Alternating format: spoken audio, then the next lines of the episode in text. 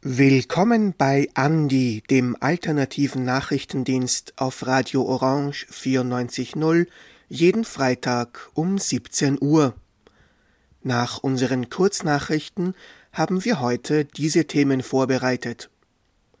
Erinnern.at Seit mittlerweile 20 Jahren unterstützt das Netzwerk Erinnern.at die Auseinandersetzung mit dem Nationalsozialismus und seinen Verbrechen im österreichischen Bildungssystem. Gewalt gegen Frauen Maria Rösselhummer von den autonomen österreichischen Frauenhäusern spricht über Gegenmaßnahmen und Prävention. Zusteller für Amazon zwischen Black Friday und Weihnachtsgeschäft wächst der Druck auf prekär beschäftigte Paketboten. Zum Abschluss übernehmen wir einen Gastbeitrag von Radio Korax in Halle. Die KollegInnen haben den freien Journalisten Florian Barth interviewt, der gerade an der polnisch-belarussischen Grenze unterwegs ist.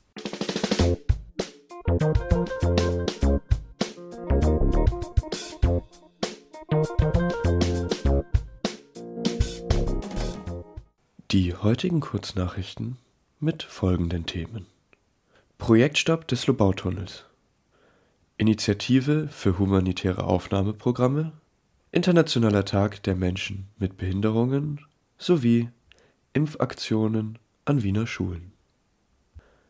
Reaktionen auf den Stopp des Lobautunnels fallen gemischt aus. Die am Mittwoch getroffene Entscheidung der Bundesministerin Leonore Gewessler das umstrittene Projekt rund um den Lobautunnel abzusagen, ruft unterschiedliche Reaktionen hervor.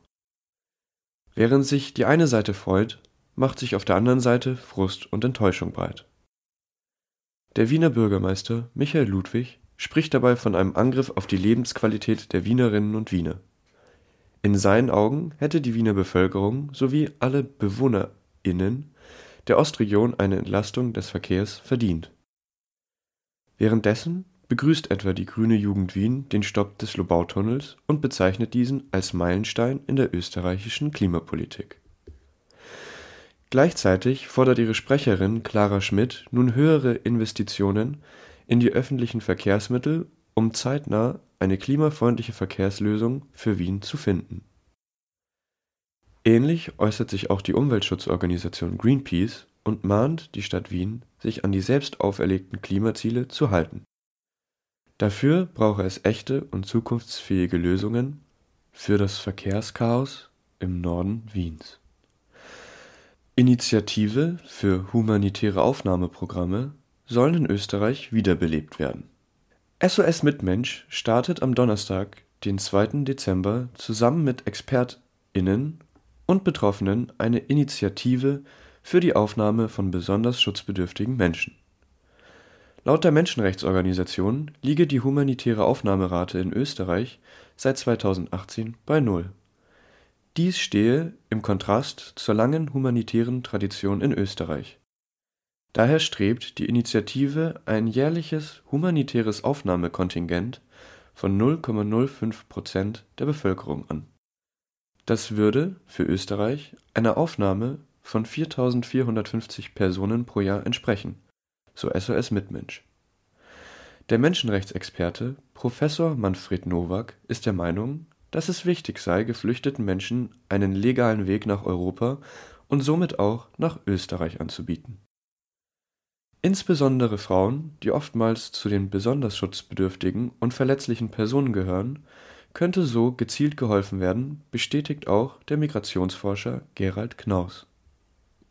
Internationaler Tag der Menschen mit Behinderung.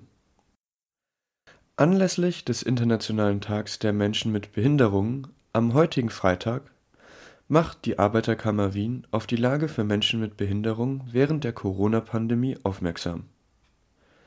Die Präsidentin der Arbeiterkammer, Renate Andal, bemängelt, dass weitere Schritte in Richtung gleichberechtigte Teilhabe von Menschen mit Behinderung in der Gesellschaft längst überfällig sind Schon seit vielen Jahren wissen wir, dass es noch besonderer Anstrengungen bedarf, um ein inklusives Bildungssystem sowie einen inklusiven Arbeitsmarkt für alle Menschen, gleich mit oder ohne Behinderung, zu schaffen, stellt sie klar.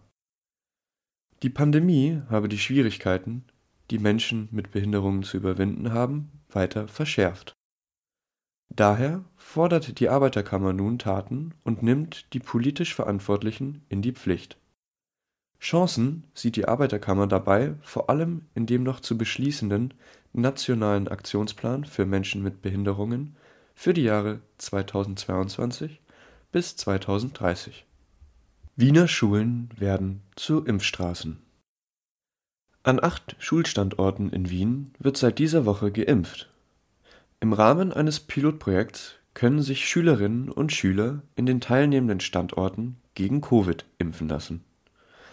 Der Wiener Bildungsdirektor Heinrich Himmer sieht in der Zusammenarbeit von Eltern, Schule und der Stadt Wien einen wichtigen Beitrag, um die Sicherheit und die Gesundheit unserer Kinder zu gewährleisten die Kurznachrichten wurden gestaltet von Oskar Queton.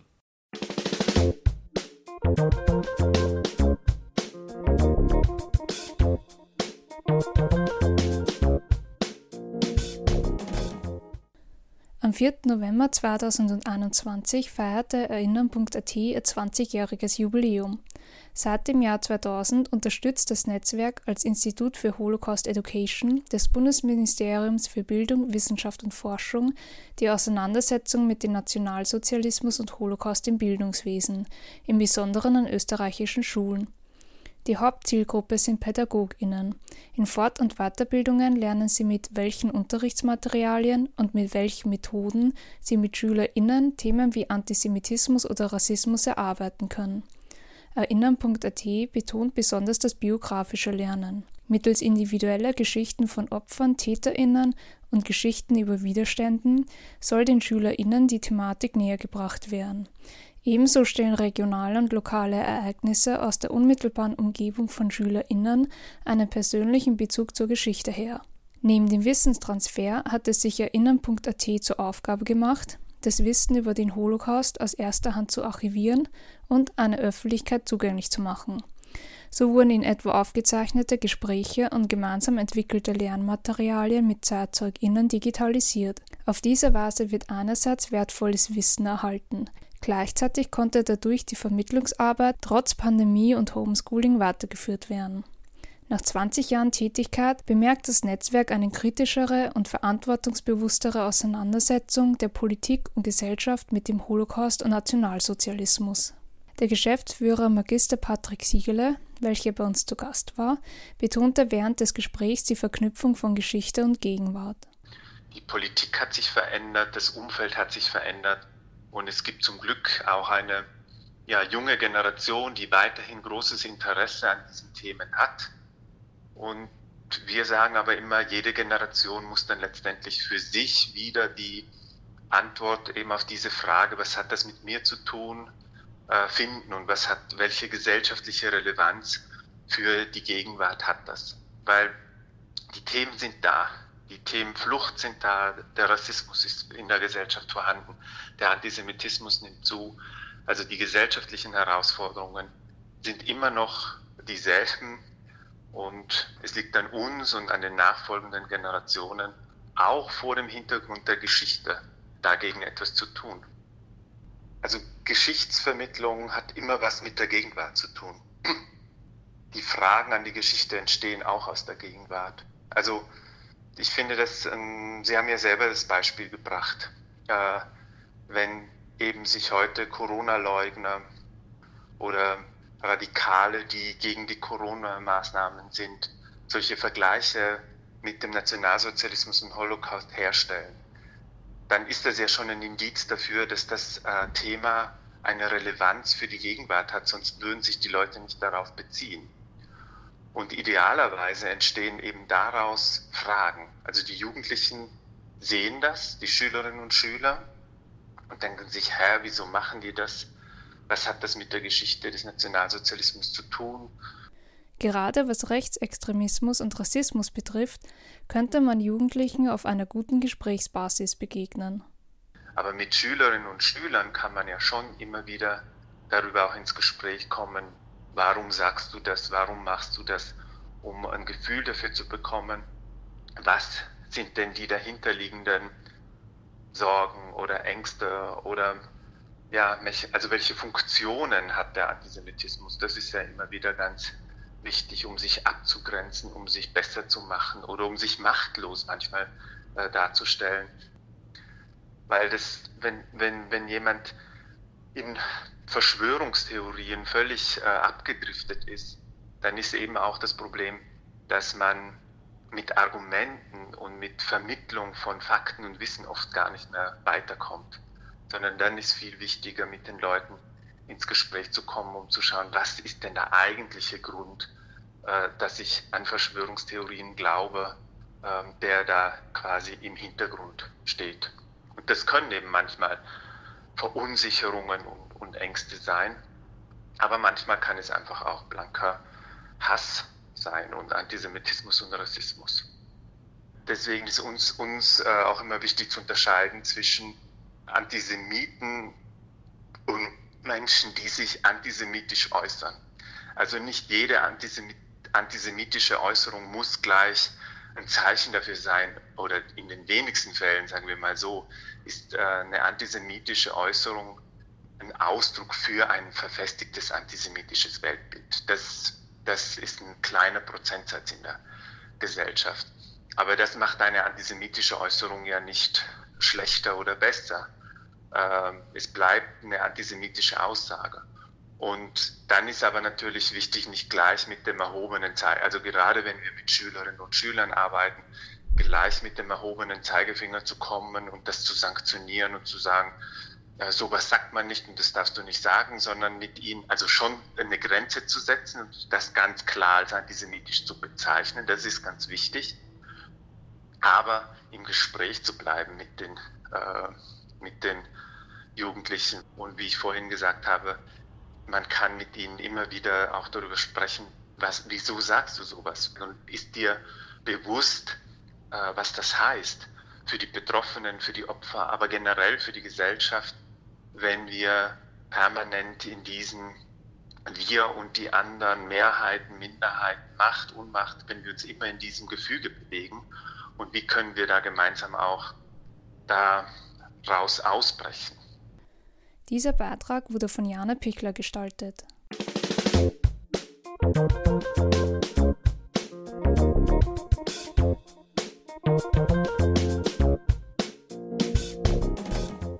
Wir versuchen, das Problem in die Öffentlichkeit zu tragen, sagt Maria Rösselhumer von den autonomen österreichischen Frauenhäusern. Jedes Jahr am 25. November bis zum 10. Dezember, dem Tag der Menschenrechte, gibt es die Aktion 16 Tage gegen Gewalt an Frauen. Das ist eine weltweite Aktion. Österreich nimmt seit 1992 an dieser Kampagne teil. Worum es dabei geht haben wir Maria Röselhummer gefragt. Also diese Kampagne 16 Tage gegen Gewalt an Frauen geht auf ein Ereignis zurück in der Dominikanischen Republik. 1960 wurden dort drei Schwestern ermordet vom Geheimdienst das war eben an diesem 25. November und seither ist dieser Tag der internationale Tag gegen Gewalt an Frauen. Es ist von den Vereinten Nationen äh, ausgerufen worden und äh, Österreich beteiligt sich da seit 1992 gemeinsam mit so vielen anderen Ländern und diese 16 Tage hm, umfassen oder umspannen eben den 25. November bis zum 10. Dezember. Der 10. Dezember ist der internationale Tag für Menschenrechte und da versuchen wir, diese Problematik, dieses gesellschaftspolitische Problem sichtbar zu machen, in die Öffentlichkeit zu tragen, immer wieder aufmerksam zu machen. Natürlich, die Gewalt an Frauen passiert 365 Tage im Jahr, aber diese Zeit nutzen wir ganz besonders, um es äh, an die Oberfläche zu bringen, aus der Tabuzone herauszubringen, es den Frauen zu zeigen, wir sind da, wir stärken sie, wir machen politische äh, Aktionen, wir versuchen mit verschiedensten Organisationen zusammenzuarbeiten, damit sich die Situation verbessert. In Österreich ist jede fünfte Frau ab dem 15. Lebensjahr körperlicher und/oder sexueller Gewalt ausgesetzt. Femizid ist die höchste Stufe an Gewalt. Die Zahl an Femiziden in Österreich ist erschreckend. Seit dem 30.11. ist der bereits 30. Frauenmord zu beklagen. Knapp alle zwei Wochen wird in Österreich eine Frau ermordet. Dazu kommen noch 51 Mordversuche, und Fälle von schwerer Gewalt gegen Frauen. Täter sind Ex-Partner, Bekannte oder Familienmitglieder. Maria Röselhummer erzählt, was in Österreich nicht gut läuft. Wir haben zwar in Österreich ein flächendeckendes Netz an Opferschutzeinrichtungen, an Frauenhäusern, Frauenberatungsstellen. Vielen Frauen kann geholfen werden, aber die Einrichtungen sind alle mittlerweile schon sehr am Limit, weil die Gewalt zunimmt, weil äh, es einfach so viel an Unterstützung braucht und ähm, da muss investiert werden. Wir fordern das auch schon die längste Zeit. Es werden einzelne Einrichtungen unterstützt, andere wieder nicht. Oder es zurzeit gibt es eben auch eine gewisse Schieflage, was die Finanzierung anbelangt. Es wird sehr viel investiert in die Täterarbeit und Burschen- und Männerarbeit, was ja nicht schlecht ist, aber es darf keine Schieflage entstehen. Das heißt, die Programme für Mädchen und Frauen dürfen da nicht zu kurz kommen. Wir haben zwar in Österreich gute Gesetze, aber es fehlt einfach an der Umsetzung dieser Gesetze. Und das merken wir dann immer sehr stark, wenn zum Beispiel Frauen Hilfe holen, sich Hilfe äh, oder irgendwo hinwenden, zum Beispiel an die Polizei. Und diese Anzeige wird entweder gar nicht aufgenommen oder eine Anzeige wird wieder eingestellt. Wenn Frauen von Gewalt betroffen sind, dann können sie unter der Telefonnummer der Frauenhelpline gegen Gewalt des Vereins Autonome Österreichische Frauenhäuser unter der Nummer 0800 222 555 oder bei der Online-Beratung für Mädchen und Frauen unter www.haltdergewalt.at Unterstützung finden. Was Frauen sonst noch wissen sollten, erzählt uns Maria Rösselhummer. Grundsätzlich sollte man wissen, wenn man eine Anzeige machen möchte bei der Polizei, dass es hier eben auch diese Prozessbegleitung gibt, dass man ein Recht hat, eine psychosoziale Prozessbegleitung zu beantragen. Zum Beispiel, das kann man machen in der Interventionsstelle oder in den Gewaltschutzzentren. Äh, die stellen eine Prozessbegleiterin zur Verfügung. Einerseits äh, die psychosoziale Prozessbegleitung oder juristische Prozessbegleitung. Das heißt, heißt eine Anwältin, die äh, sie begleitet von der Anzeige bis zum Ende eines Strafverfahrens. Ja, also die Frauen sind da nicht alleine, weil eine Anzeige ist ein großer Schritt, ein, ein mutiger Schritt, wenn Frauen das machen. Aber sie haben auf große Angst, dieses Strafverfahren da durchzustehen. Werden sie das schaffen? Wie ist das in einem Gericht? Worauf kommt es das darauf äh, an? Was muss ich sagen? Wie muss ich mich verhalten? Was sind meine Rechte, meine Möglichkeiten? Da werden sie begleitet. Und ich finde, das ist ein wirklich ein großartiges Instrument. Und ich bin froh, dass wir das in Österreich haben. Aber wie gesagt, es gibt es, das Wissen ist nicht verbreitet. Ich habe gestern bei einer Podiumsdiskussion gesagt, wir müssten eigentlich eine Kampagne dazu machen, eine Wissenskampagne, damit alle Frauen wissen, welche Möglichkeiten sie haben. Ein besonderes Projekt, das zur Prävention beitragen soll, ist das Projekt Stopp Stadtteile ohne Partnergewalt. Maria Rösselhummer gibt uns Einblick in dieses Projekt. Das Nachbarschaftsprojekt Stopp Stadtteile ohne Partnergewalt ist ein Gewaltpräventionsprojekt. Es ist ein sozialraumorientiertes Projekt und wir arbeiten nach der Methode der Community Organizing. Das heißt, wir bilden Organizer aus zum Thema häusliche Gewalt, Partnergewalt, die dann in die Community, in die unmittelbare Umgebung gehen und das Thema mit, der, mit den Nachbarn, Nachbarinnen bespricht und sie schult, sensibilisiert, damit sie ein tiefgehendes Wissen über das Thema häusliche Gewalt haben. Also das ist ein neuer Ansatz in der Gewaltpräventionsarbeit. Das heißt, wir verknüpfen die Arbeit der Frauenhäuser und der Gewaltschutzzentren und Frauenberatungsstellen mit der Zivilgesellschaft. Also diese Verknüpfung ist was Neues und wir glauben, dass wir damit sehr viel erreichen können, weil jeder damit etwas tun kann. Jeder und jede kann einen Beitrag leisten. Je mehr sie darüber wissen, je mehr sie über die Hintergründe wissen, warum kommt es immer wieder zu Gewalt, warum bleiben die Frauen so lange, was sind die Mythen, die immer wieder entstehen und was sind die Auswirkungen der Gewalt und, und, und. Also wir können den Nachbarn und Nachbarinnen und allen Interessierten sehr, sehr viel Wissen vermitteln. Das heißt, wir ermächtigen sie auch und befähigen sie, etwas zu tun. Margareten haben wir begonnen 2019 und jetzt können wir dank einer Finanzierung durch das Sozialministerium in weiteren vier Bezirken das Stadtprojekt umsetzen, nämlich in äh, Favoriten, in Meidling, in Wieden und in Maria Hilf. Der Beitrag wurde gestaltet von Anita Pitsch. Dieser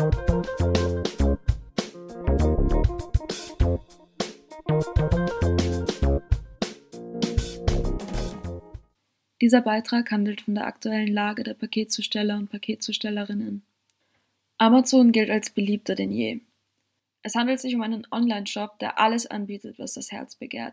Beliebter denn je, denn der Umsatz von Amazon ist im Vergleich zum Quartal des Vorjahres um 12 Prozent gestiegen. Es handelt sich um ungefähr 110 Milliarden Dollar, die das Unternehmen erwirtschaften konnte. Diese hohe Zahl hat mehrere Einflussfaktoren, unter anderem die von der Regierung angeordneten Lockdowns und damit einhergehende Schließung der Geschäfte. Aber auch das sich ankündigende Weihnachtsgeschäft spielt dabei eine große Rolle.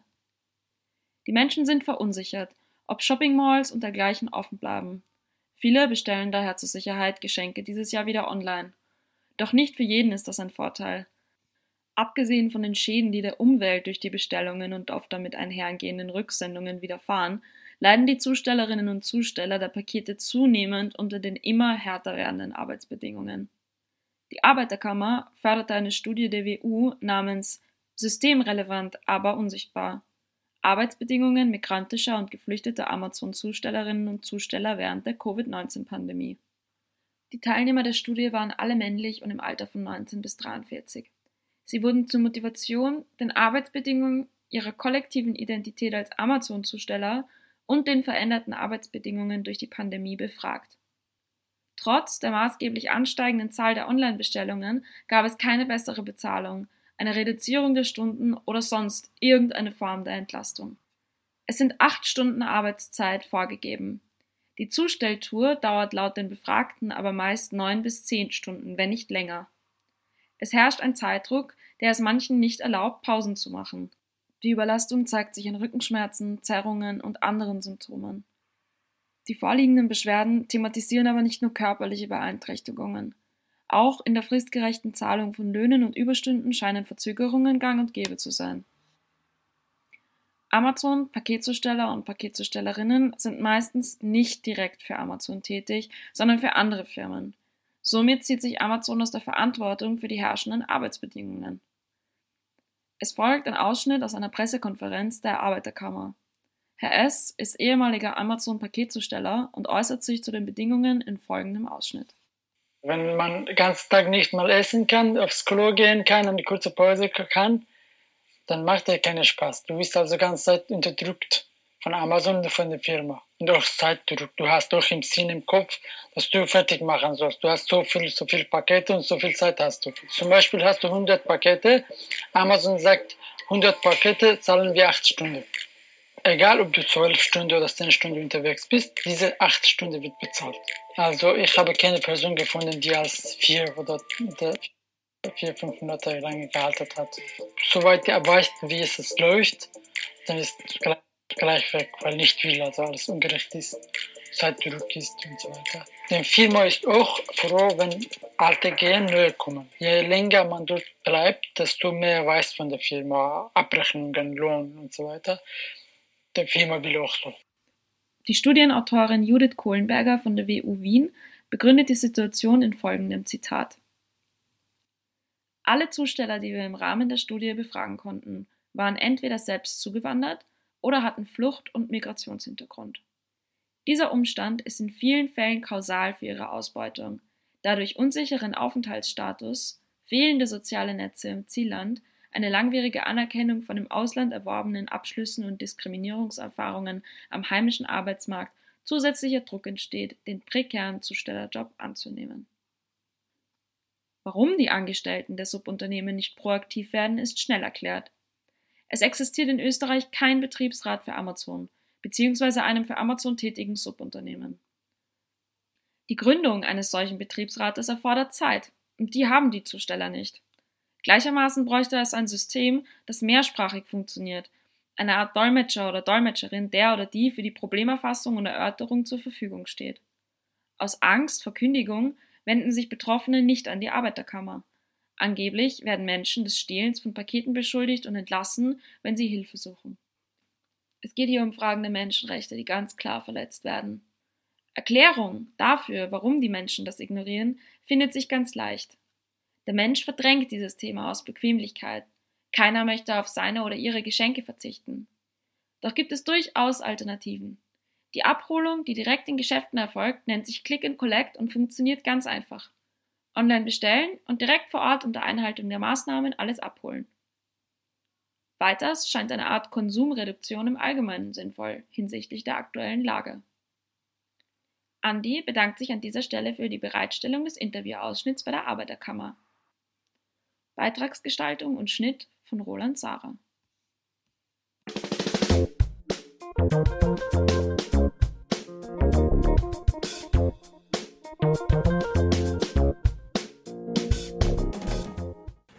Bin freier Journalist unterwegs für den MDR und wir sind seit ungefähr einer Woche im polnisch-belarussischen Grenzgebiet unterwegs in Hajnowka auf polnischer Seite. Ist ein kleiner Ort am Rande dieser sogenannten Emergency Zone. Also das polnische Militär gemeinsam mit der Grenzpolizei und der normalen Polizeikräften haben quasi eine No-Go-Area ähm, für Journalisten, Hilfsorganisationen, Ärzte, Politiker, ja, alle, die nicht zugehörig sind zum Militär errichtet. Und da kommt man nur schwer rein. Überall gibt es Checkpoints. Deswegen weiß man eigentlich nicht, was dort passiert, ähm, ob Leute regelmäßig zurückgedrängt werden oder wie viele Leute überhaupt noch im Wald sind oder wie viele es überhaupt versuchen, von Weißrussland, also Belarus, nach Polen zu gelangen.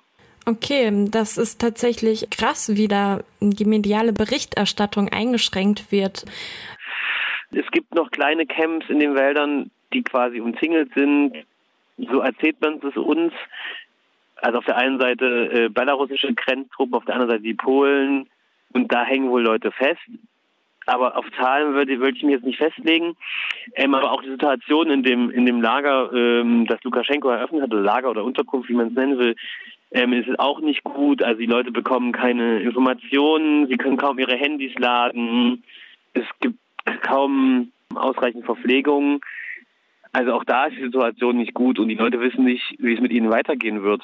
Man muss sich vorstellen, Hainovka liegt am Rande des größten europäischen Urwalds. Also man muss sich vorstellen, es ist nicht normaler Wald, sondern es ist ein Urwald mit Sümpfen, der riesig ist wenn man, wenn, sobald es dunkel wird, sieht man, ist es, ist es wirklich stockfinster. Es ist extrem kalt. Und die Leute, die quasi hier losgehen, riskieren ihr Leben, das ist ganz klar. Wenn man nicht gefunden wird von Aktivisten, die zum Teil mit Wärmebildkameras unterwegs sind, ist die Wahrscheinlichkeit, hier zu sterben in diesem Wald sehr hoch. Also was ich sagen will, ich würde nämlich auch hier wieder auf keine Zahl festlegen, weil man nicht weiß, wie viele Menschen wirklich in den Wäldern unterwegs sind und sterben, aber die Wahrscheinlichkeit, dass man hier erfriert oder verhungert, verdurstet, ist ziemlich hoch.